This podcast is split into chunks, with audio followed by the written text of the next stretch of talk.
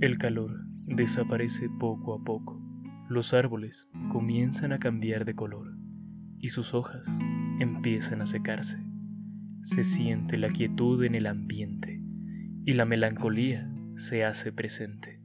Quizás es porque la temporada de verano 2022 ha llegado a su fin. Y por eso es hora del top de esta temporada, aquí en Por si el tráiler no fue suficiente. Así que siéntate, ponte cómodo y empecemos.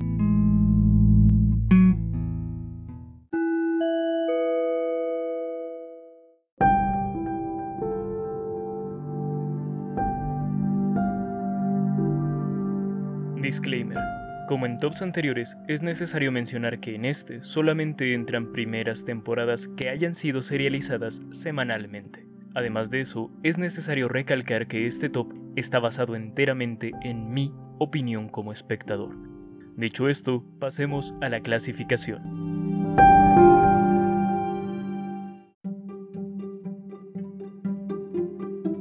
Número 10.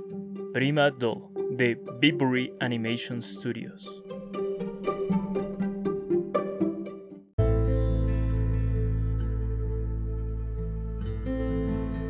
Descripción. La obra toma lugar en la cafetería Kuronokotei, la cual es atendida por muñecas mecánicas autónomas, las cuales servían como armas durante el periodo de guerra, pero que ahora pueden dedicarse a tareas más pacíficas. Esto mientras la guerra no toque a sus puertas nuevamente.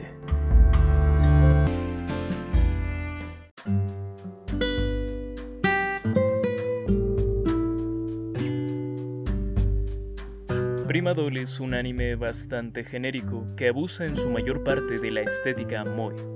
Y si bien soy bastante afín a la estética de este anime, lo cierto es que su historia no está bien lograda se desvía demasiado de la trama principal y tiene varios capítulos de relleno, uno de los cuales es mero fan service. Sus personajes no me generan empatía y salvo ciertos destellos, no hay nada rescatable de la obra, así que recomiendo verla bajo su propio riesgo.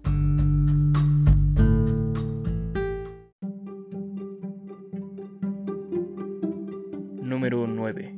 Isekai Yakio, del estudio Diomedea.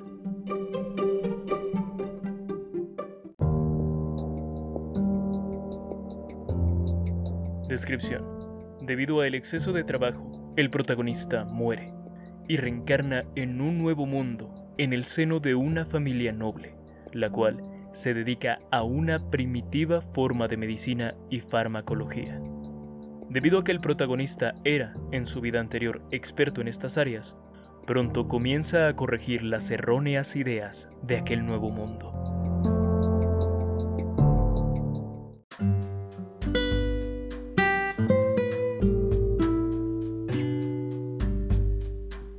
Se cae con una premisa atípica que no logra salir de la construcción base de su género.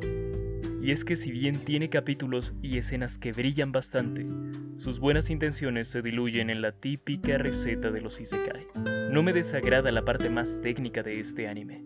De hecho, es uno de sus puntos fuertes. Sin embargo, desperdicia su potencial y termina siendo un anime genérico. Una vez más, recomiendo ver este anime bajo su propio riesgo.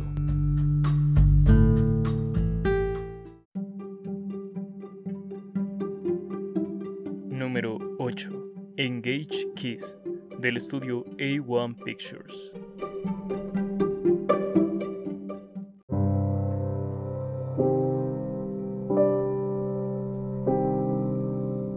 Descripción. La obra se desarrolla en Babylon City, una isla artificial autónoma en donde se explota el orgonium, una nueva fuente de energía. Sin embargo, el riesgo de su extracción es más compleja del usual, debido a los llamados desastres de, los cuales tienen que ver con demonios. Es por esto que se requiere de empresas militares privadas para solucionar los desastres. El protagonista tiene su propia empresa, en donde él y su demonio personal trabajan.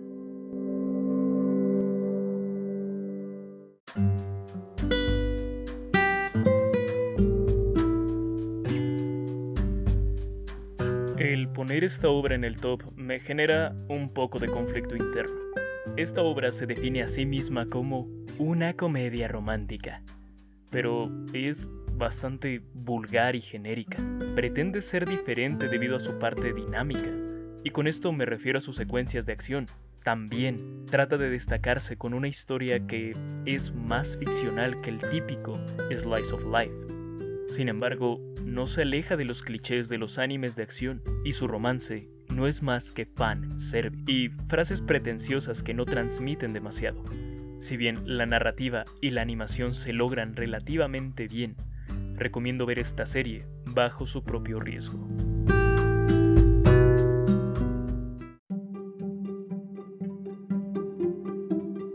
Número 7. Yofukashi no Uta, del estudio Leiden Films.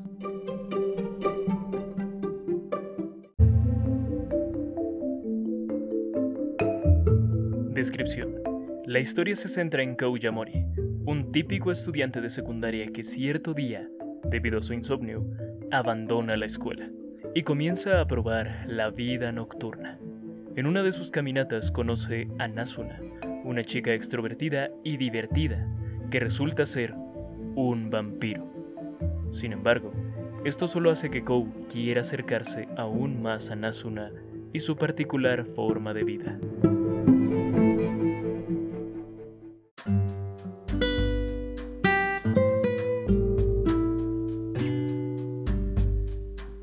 seré directo aquí.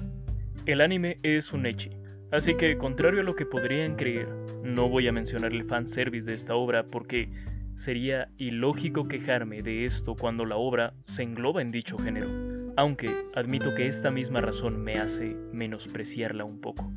Además de esto, la obra está bien lograda dentro de sus limitaciones, con un humor simple y ciertos destellos, pero no puedo recomendarlo así que revísenlo bajo su propio riesgo.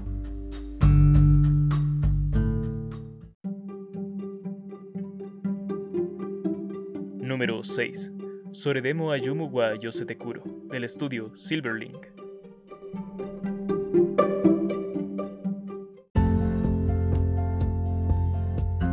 Ayumu Tanaka es un joven de primer año de secundaria que, debido a sus sentimientos por Urushi Saotome, una alumna de tercer año, abandona el club de kendo para unirse al de shogi. Y si bien el enamoramiento de Ayumu es obvio, él no ha confesado sus sentimientos, pues prometió que lo haría hasta derrotar a Urushi en una partida de shogi.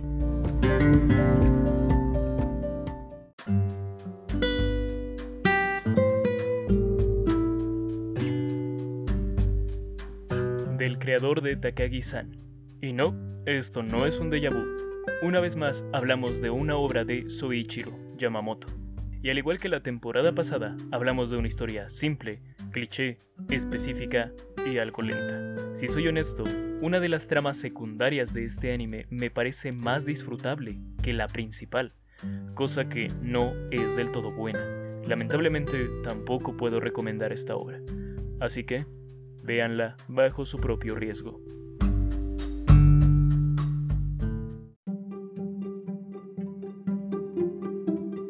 Número 5. Kamikusu Idol, de estudio Gokumi.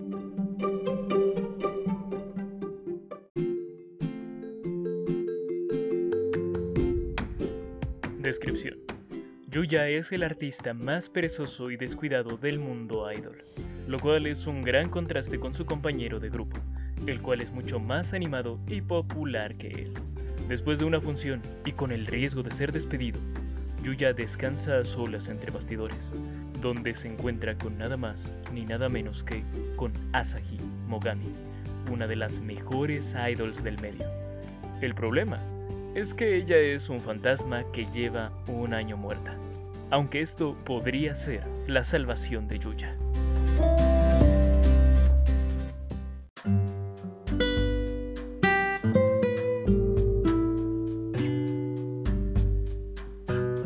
Antes de que quiten el capítulo, permítanme explicar. Este anime tiene muchos errores.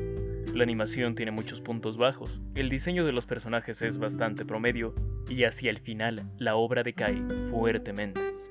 Pero admito que disfruté la mayor parte de la obra. Es un humor básico y absurdo que funciona, que ayuda a desconectar un momento de la realidad, cosa que yo aprecio bastante. Así que recomiendo ver el primer capítulo y después decidir si continuarlo o no. Y sobre todo, no vean el último capítulo.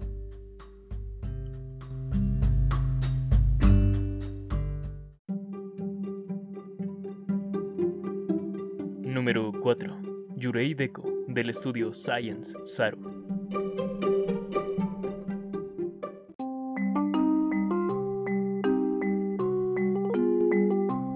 Descripción.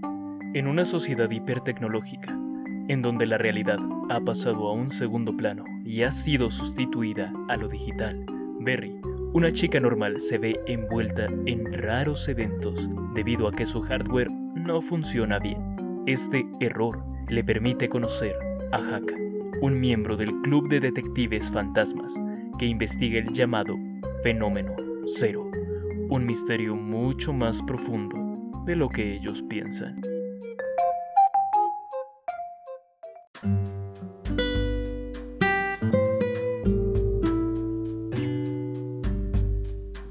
Una obra interesante desde el primer momento, con un mundo y una premisa que tenían un gran potencial, pero que se subestimó a sí misma. Tiene varios capítulos flojos que no contribuyen demasiado al desarrollo de la obra, y en su deseo de mantener todo simple, no explota todo el potencial que tenía. Aún con eso, debo admitir que me ha gustado bastante la obra, así que la recomiendo para aquellos que ya lleven un tiempo viendo anime.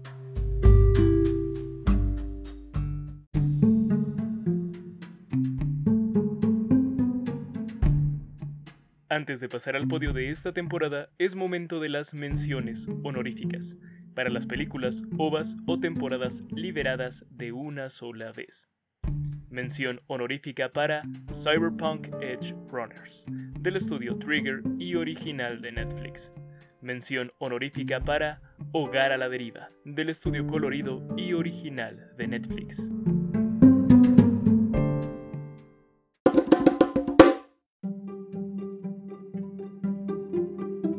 El tercer lugar es para Licorice Recoil, del estudio A1 Pictures.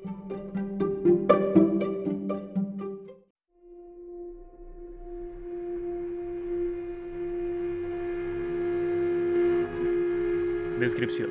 La seguridad de Japón está protegida y asegurada por las Licorice, niñas entrenadas como asesinas que se encargan de forma encubierta de los criminales. Una de estas Licorice es Takina Inoue, quien ha sido degradada de su puesto debido a un error en una misión. Debido a esto, debe trabajar en Licoreco, un centro de operaciones disfrazado de cafetería en donde conocerá a Chisato, una licoris única en su tipo, pues esta no mata.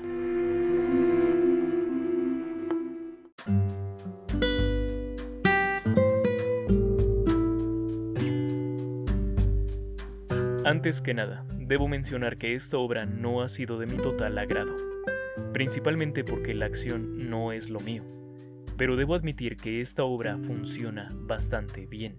Tiene varios destellos, un guion cuidado, una animación pulida y un diseño de personajes bastante agradable. Si bien tiene capítulos flojos y bastante fanservice, es una obra que puedo recomendar, pues sin duda le llamará la atención a propios y a extraños.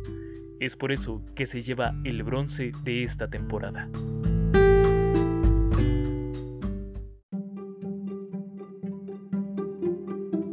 El segundo lugar es para Kumicho Musume to Segawaraki, de los estudios Phil y Gaina.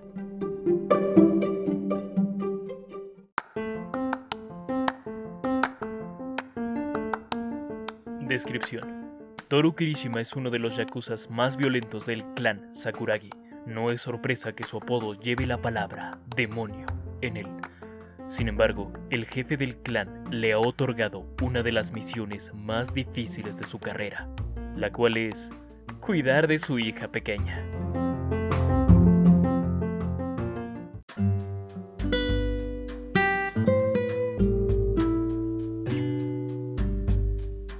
Como sabrán, esta clase de obras es mi punto débil.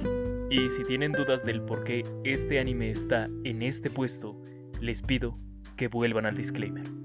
Ahora bien, esta obra es simple, adorable y relajante. Tiene escenas que evocan muchísima ternura y también bromas cortas que te sacan una sonrisa, además de destellos de profundidad en los personajes que, si bien son pequeños, aportan bastante a la obra. Sin duda recomiendo este anime, tanto para propios como para extraños, y por eso se lleva la plata en esta temporada.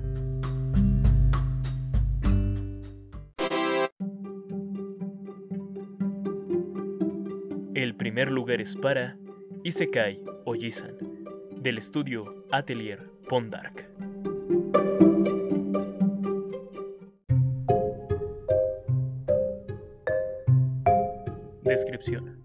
Después de 17 años, el tío de Takafumi despierta del coma. Sin embargo, su despertar no es el único milagro, pues el tío pasó todos esos años en otro mundo y ha traído sus habilidades a este plano. Ahora, Takafumi necesita cuidar de su mágico tío y también ponerlo al día de su nueva realidad.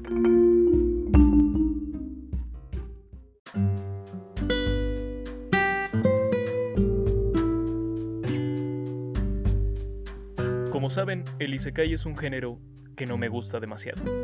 Sin embargo, este anime es diferente. Y es que no solamente hace burla al género dentro de su narrativa, sino que le da una nueva perspectiva que se siente fresca. Además de que es bastante digerible. Esta obra sin duda es entretenida, aunque es específica, así que lo recomiendo para quienes ya lleven un tiempo viendo anime. Aún con eso, esta obra se merece el oro de la temporada.